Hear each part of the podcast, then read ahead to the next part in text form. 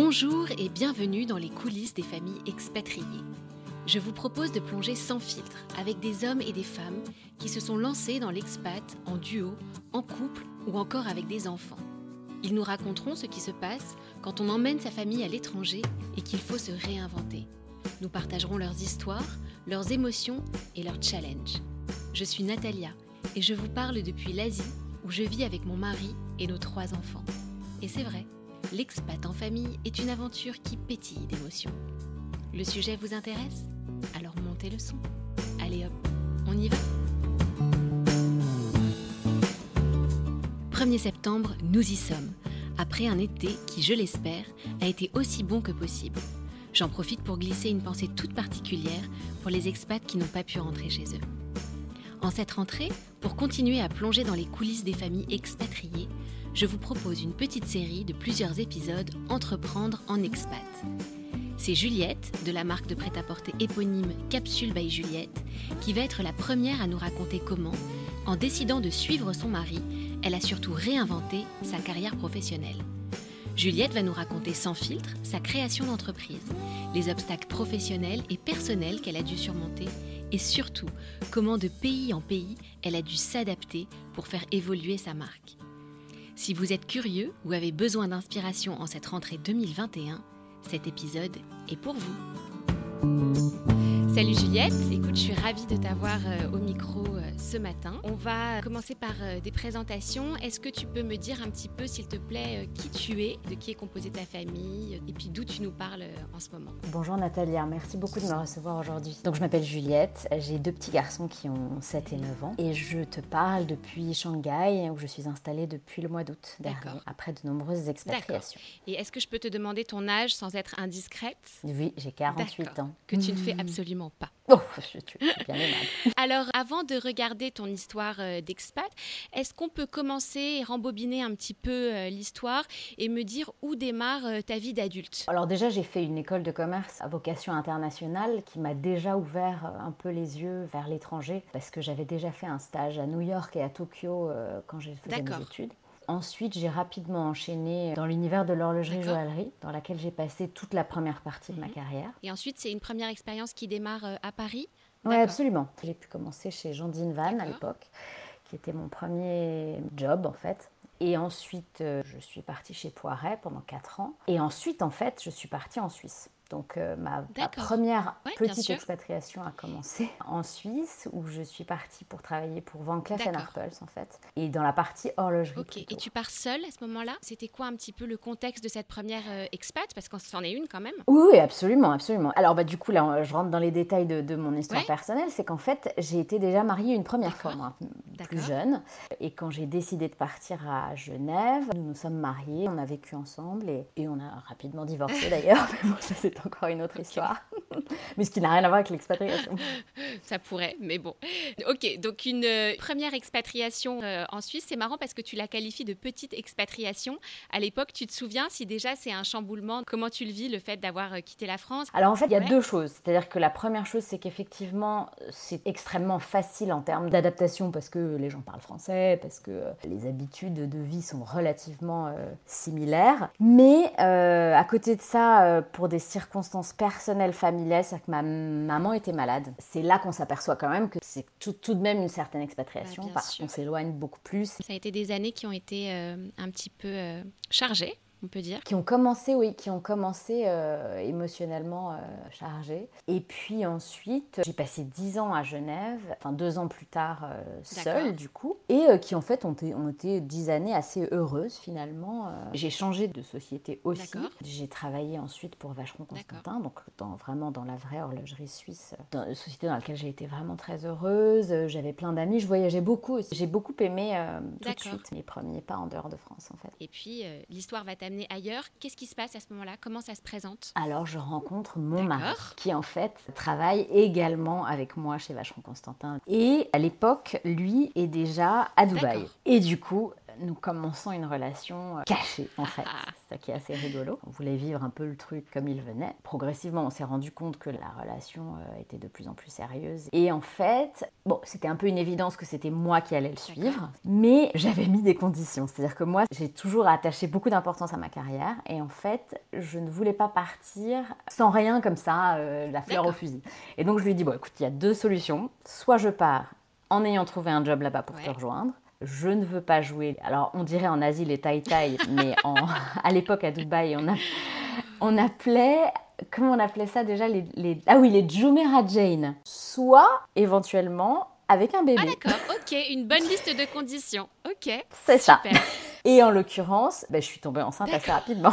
Donc, on a précipité les choses, on s'est mariés. Je suis arrivée à Dubaï et alors là, euh, là, j'avoue que gros moment de vide en fait, parce que je me suis retrouvée dans cette maison. Et alors, il faisait extrêmement chaud, c'était en mai, donc mai à Dubaï, on peut déjà à peine sortir dehors en fait. J'avais ce petit bébé qui était donc mon premier, que j'osais à peine sortir dehors, j'avais peur qu'il étouffe. Et je passais ma journée enfermée avec lui, ne connaissant absolument personne, en étant passée d'une vie euh, à 100 à l'heure où j'étais dans des avions, euh, j'avais des responsabilités qui me passionnaient, avec tout d'un coup euh, passer mes journées à la maison avec un tout petit bébé, j'avoue que j'ai un peu pris une claque. Donc ça, c'était assez compliqué. Heureusement, l'été est vite arrivé, donc on est rentré en France ce qui m'a permis de voir mes amis, de me voilà, de, ressourcer aussi, un peu. Et je suis rentrée à Dubaï avec la ferme envie de faire quelque chose de ma vie. Donc euh, à ce moment-là, j'ai passé des entretiens, mais en n'étant pas complètement convaincue parce que je me disais quand même, j'ai eu ce petit bébé un peu tard, du coup, j'aimerais bien m'en occuper. Est-ce que j'ai vraiment envie euh, de repartir dans une carrière corporate? Et puis, je me suis dit, est-ce que je ferais pas quelque chose pour moi? Et puis en fait, de façon très pratique, je me suis aperçue qu'il n'y avait pas beaucoup de, pyjamas à Dubaï. On ne trouvait pas de jolis pyjamas en fait. Et je me suis dit, bah tiens, et si je faisais des pyjamas pour enfants? Et je me suis dit, ça doit pas être très compliqué de dessiner des pyjamas et d'en faire euh, produire. Et j'ai commencé à faire une petite collection pour, euh, pour garçons et filles. Euh, en fait, à Dubaï, il y a, comme toutes les écoles ont des mhm. uniformes, il y a des petites usines. Et donc, j'ai profité d'un de ces ateliers pour faire ma production là-bas.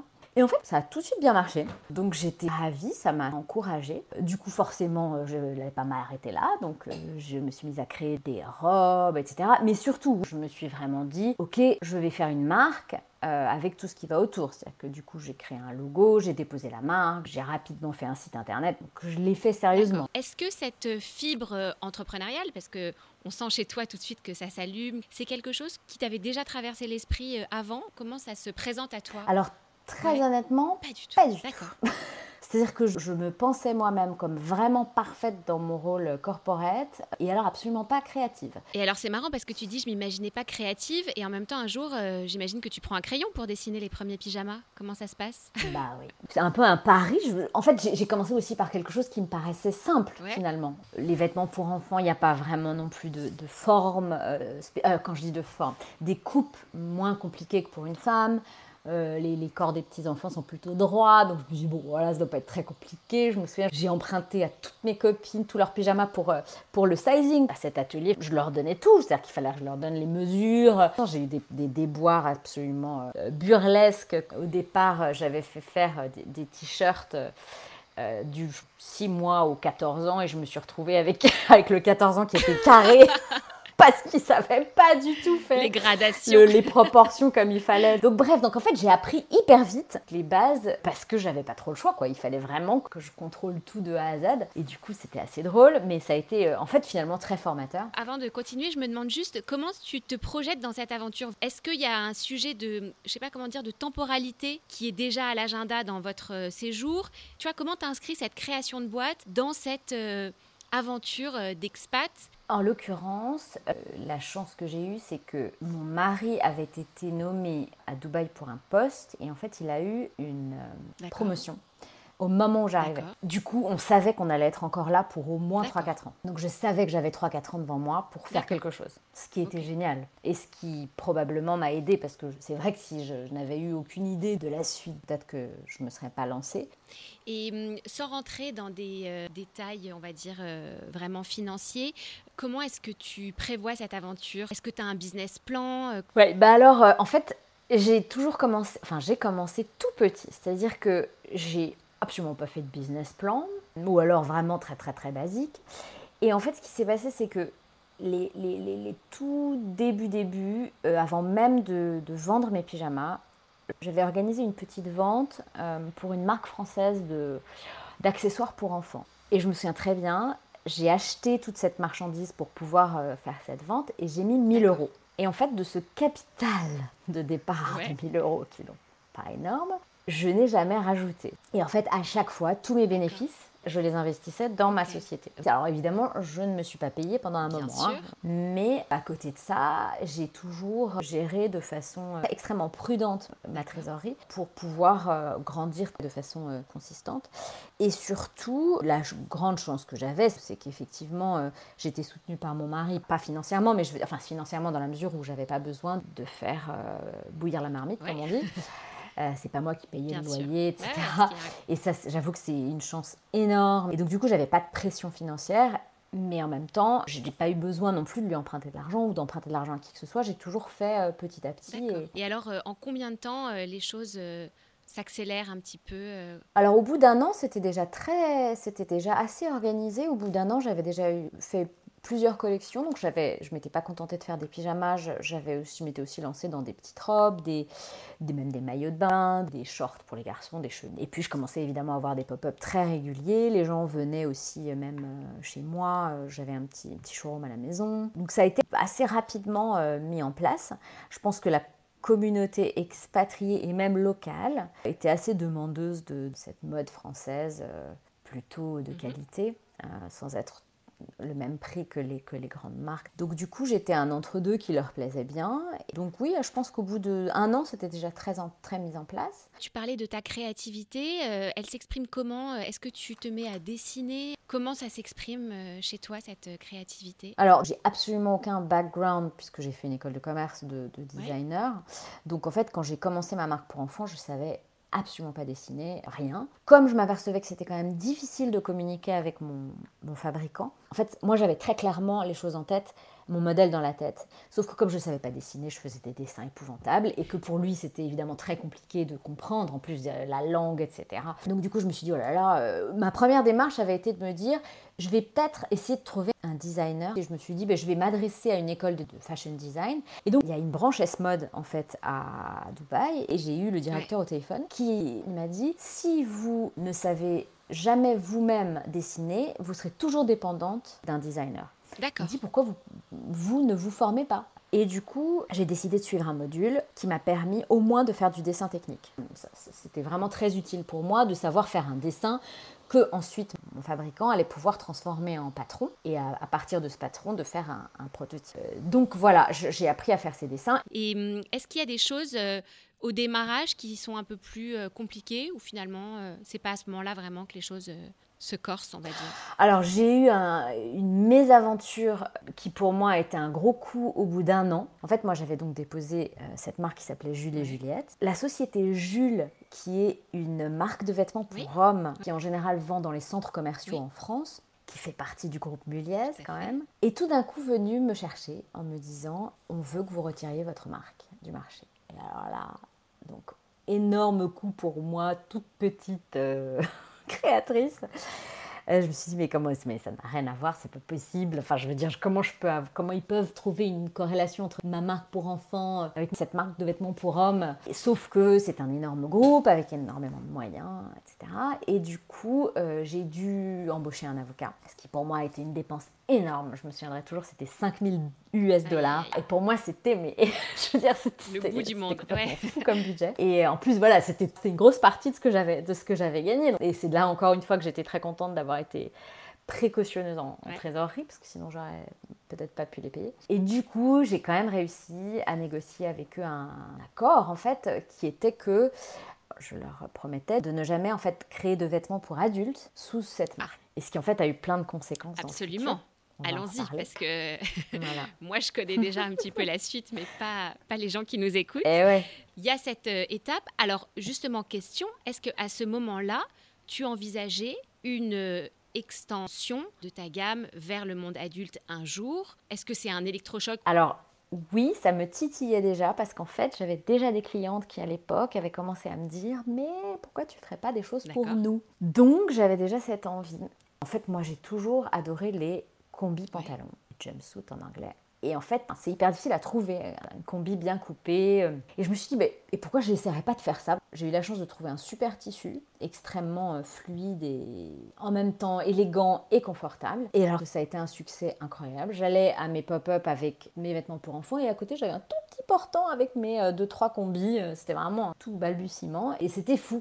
les femmes, elles adoraient, elles essayaient, elles me disaient, mais c'est dingue. J'avoue que j'ai été moi-même surprise par ce succès.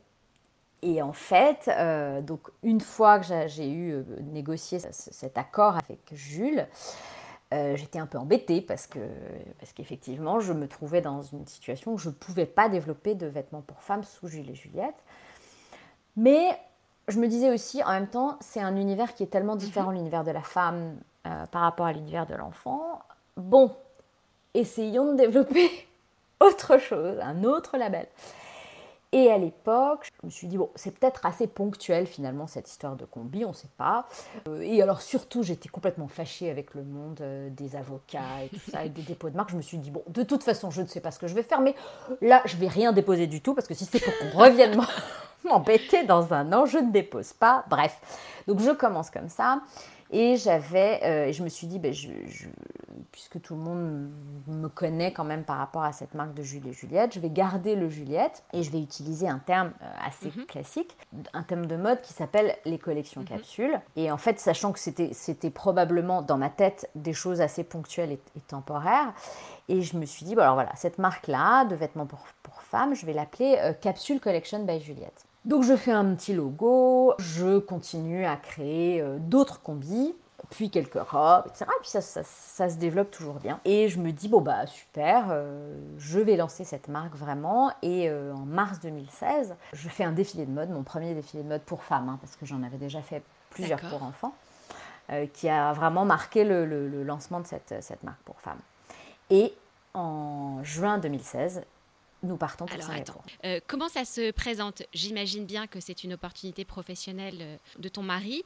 Quand il te partage cette nouvelle, quelle est ta réaction? Est-ce que tu t'en souviens? Alors, je me souviens très très bien parce qu'en fait, donc c'était au mois de décembre, donc d'avant, donc j'avais pas lancé encore euh, Capsule. Il me dit j'ai une opportunité à Shanghai.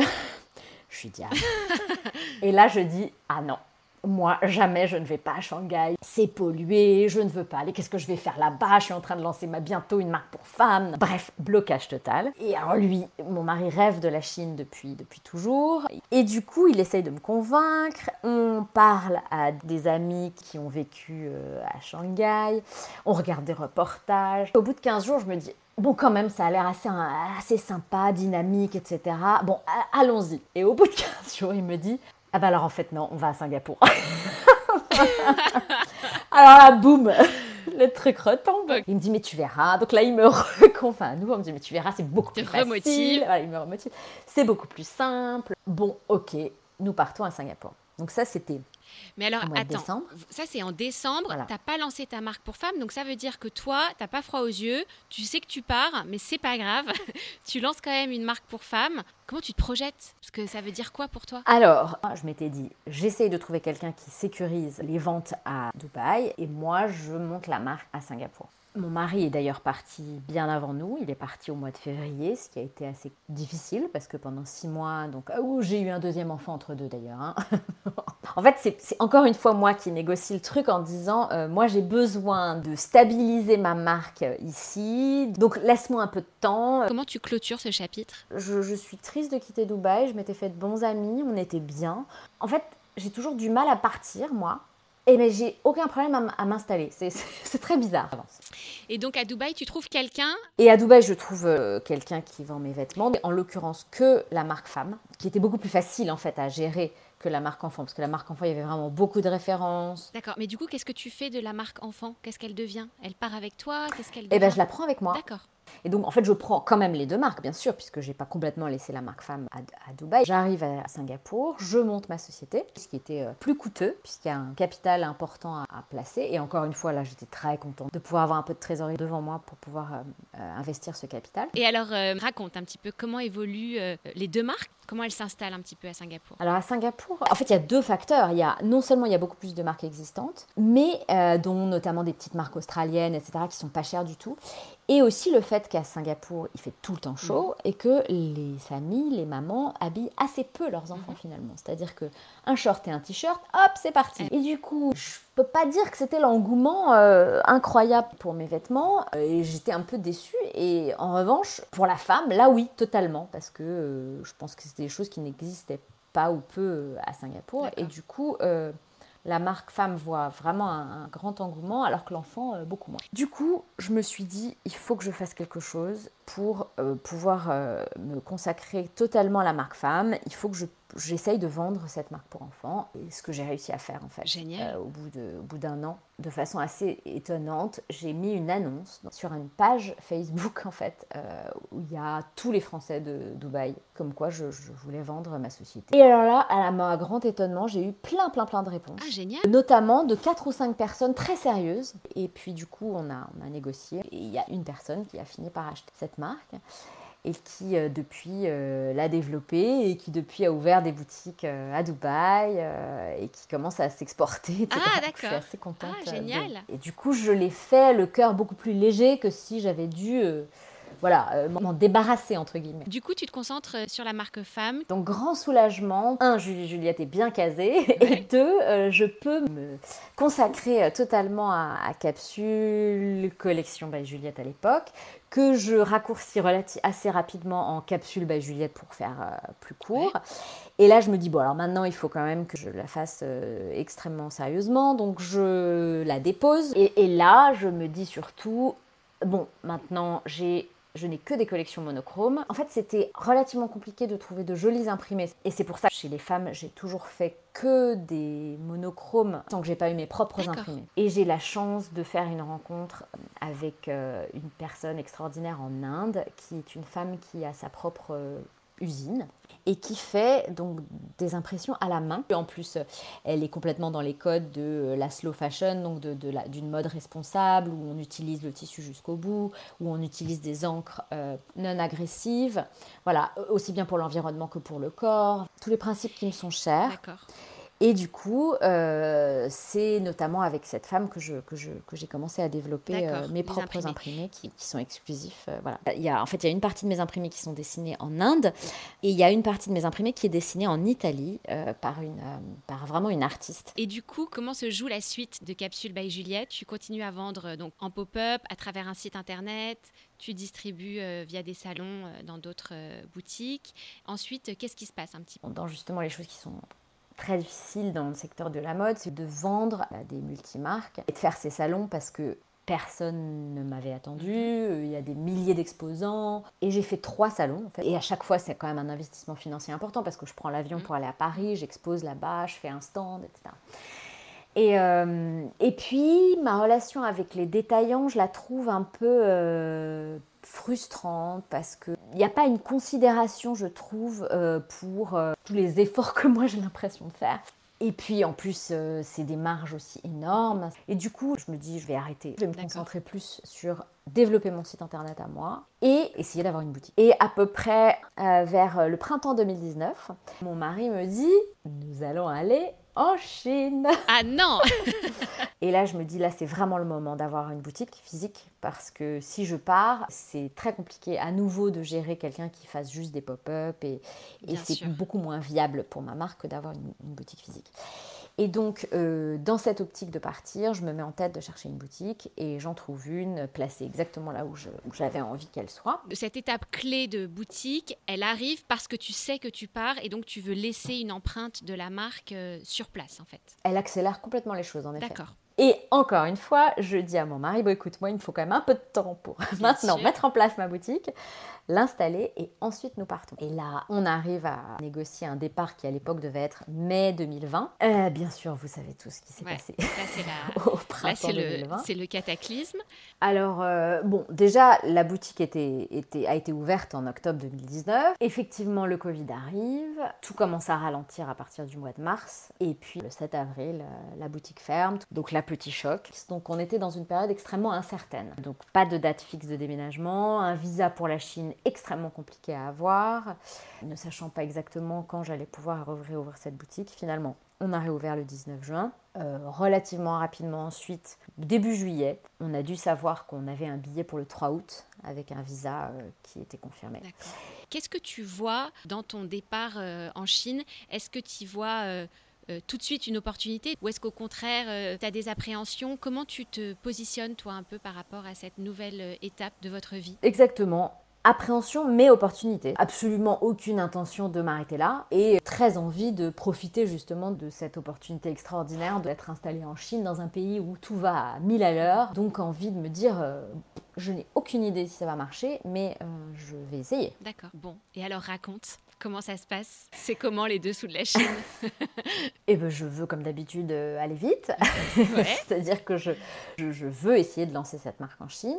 Euh, donc je rencontre plein de gens, euh, d'autres entrepreneurs qui me donnent plein de conseils, dont quelqu'un qui me dit il faut vraiment que tu embauches assez rapidement une chinoise. Parce que c'est évidemment, moi je parle pas un mot de chinois, bah c'est très compliqué de faire les choses ici sans parler chinois je m'aperçois aussi que importer en Chine, c'est extrêmement compliqué. En fait, le marché chinois est très protectionniste. Donc je m'aperçois que je peux importer, mais que ça va être très compliqué et surtout très coûteux. Et donc du coup, il faut que je trouve assez rapidement une production locale. Donc, euh, en parallèle de, monter la société, je trouve, euh, j'arrive à trouver un, fabricant et on commence à lancer une, production. Je trouve une jeune femme que j'embauche au mois de janvier. Et tu l'embauches en qualité de quoi? Et elle est mon bras droit, elle m'aide à faire tout. Et notamment énormément sur euh, le, digital, parce que, encore une fois, toute la communication ici est en, est en chinois principalement. avec des outils digitaux qui n'ont rien à voir avec le reste du monde. Hein. C'est vraiment un, un écosystème euh, complètement à part. C'est-à-dire que tout ce que j'ai déjà créé finalement ne compte pas. Le site internet, les gens euh, en Chine ne regardent pas les sites internet. L'Instagram, une petite population de jeunes branchés regardent Instagram, mais très infime.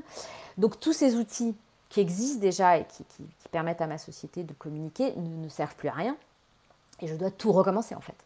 Donc je dois monter mon WeChat official account, e-commerce sur aussi sur, euh, sur WeChat. Euh, je dois euh, aussi communiquer sur les médias sociaux qui remplacent Instagram et qui sont Little Red Book, donc Xiaohongshu en chinois, et Weibo, et voilà, d'autres plateformes digitales qui en fait sont complètement spécifiques à la Chine et qui sont en chinois. Donc euh, une fois encore, je peux donner la stratégie, mais je ne peux pas le faire toute seule. Donc voilà, donc ben, j'en suis un peu là aujourd'hui. Euh, c'est le balbutiement de mon lancement en Chine. Je viens de signer pour un studio. Ça n'est pas une boutique, mais, mais un, showroom en fait, dans lequel nous allons avoir nos bureaux et le showroom euh, de la marque. Super. je vais pouvoir avoir une présence physique. Et voilà, et donc la marque va être officiellement lancée là dans les et donc, semaines qui viennent. Officiellement, mais est-ce que ça veut dire que tu as commencé à vendre déjà? En l'occurrence, j'ai juste commencé à faire une, un petit pop-up, euh, mais très confidentiel auprès de la communauté française et de, mes, et de mon réseau. En fait, c'était plutôt un test pour voir euh, quelle était la réaction des gens ici. J'ai aussi fait euh, des, un, focus group avec des, avec des Chinoises parce que c'est vraiment... en fait, elles ont des, des habitudes d'achat différentes des nôtres et aussi elles aiment des choses différentes de nous.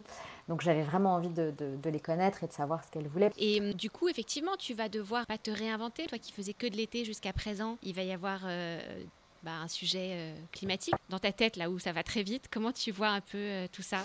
Comment ça se profile Alors absolument, c'est un énorme challenge pour moi aussi de, commencer à faire de l'hiver. Donc ça y est, j'ai déjà lancé des protos de pull en cachemire. Donc je suis super excitée parce que j'adore ça. Et euh, oui, donc effectivement, ça, complique les choses parce que des nouvelles matières, des designs adaptés, et puis une histoire de saisonnalité parce que c'est vrai qu'à Singapour, finalement, j'avais moins de pression de saisonnalité. Alors que là, finalement, si j'ai pas vendu en août mes collections, d'été, ben, il va falloir les remballer jusqu'à l'année prochaine. Bien quoi. sûr, bien sûr.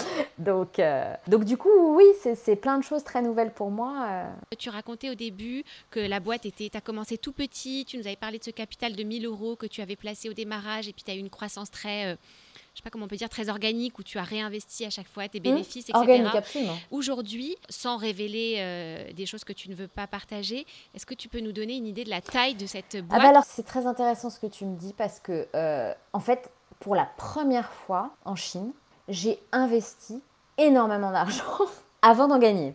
Et c'est la première fois de ma vie, en fait, ici, j'ai dû directement investir beaucoup d'argent, en fait en embauchant quelqu'un, en, donc avec des bureaux, avec une production. Et du coup, en fait, euh, c'est à la fois excitant cette aventure, mais c'est aussi très stressant pour moi en tant qu'entrepreneur parce que parce que c'est beaucoup d'inconnus et j'espère que ça que ça va marcher. J'en suis sûre. Puis tu vas y mettre toute ton énergie et toute ta toute ta force. Aujourd'hui, ah, ça, j'en ai aucun doute. Euh, euh, est-ce que tu es ok pour partager avec moi à peu près le nombre de pièces que tu produis dans une année? Je dirais 3 à 4 000 pièces D'accord, waouh, c'est super. Euh, en Chine, euh, Capsule by Juliette, ça, passe tout seul Il le prononce OK ou c'est un petit challenge? C'est intéressant comme question. En fait, donc dans mon logo, il y a, une, il y a un monogramme au-dessus de Capsule by Juliette qui est en fait un, un C avec à l'intérieur du C un J stylisé. On a déposé deux noms chinois avec deux caractères et en fait l'idée va être de remplacer pour la Chine hein, euh, le J qui est à l'intérieur du C avec ces deux monogrammes en fait.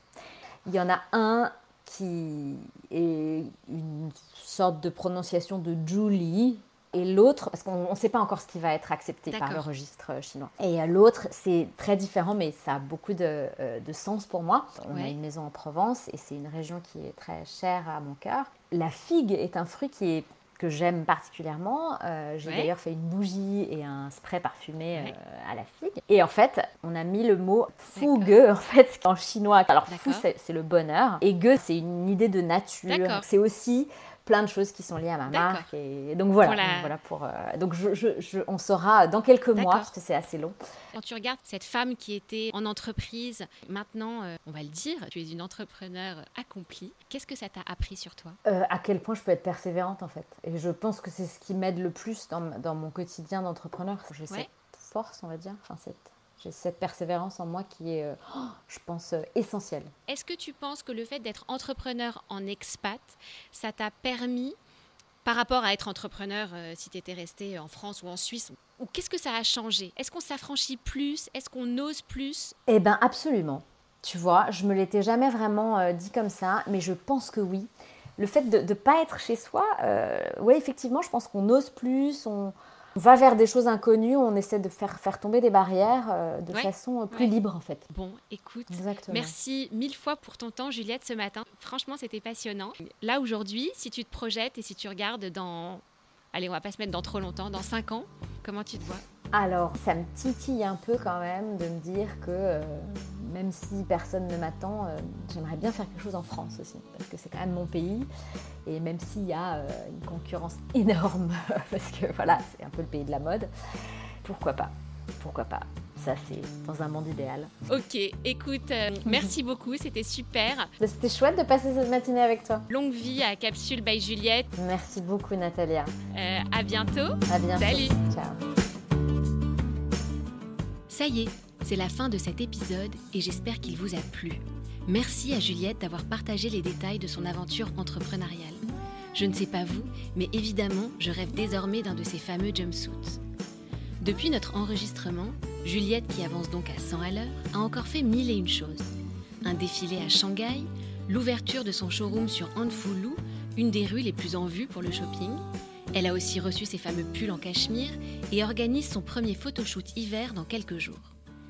Et comme une bonne nouvelle n'arrive jamais seule, elle vient d'être consacrée par Harper's Bazaar Singapour comme une des marques à connaître et à encourager.